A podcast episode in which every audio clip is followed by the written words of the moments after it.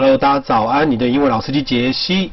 那大家早上起床，先喝一杯温水或热水，让自己的身体暖一下。我刚吃完早餐了哈，我觉得火腿蛋、火腿蛋跟汉堡蛋真的不错吃。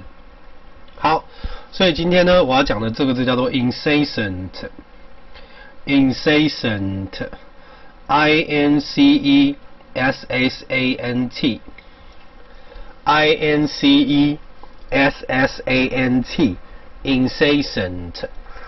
这字它是一个形容词哈，它的意思就是不断的、不停的、不断的、不停的 incessant。首先呢，I N 这个啊。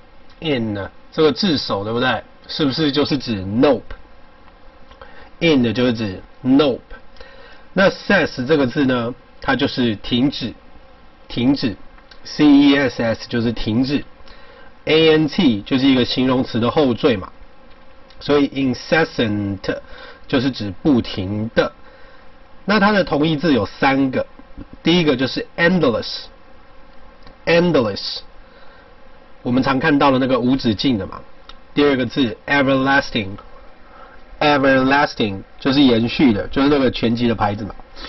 再来 interminable interminable，interminable，I N T E R M I N A B L E，interminable，这三个字全部都是不停止的意思哈。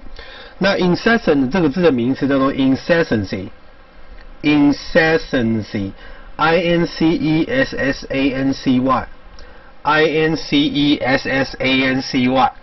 好，来看一下例句。After a week of incessant rain, the river overflowed its banks.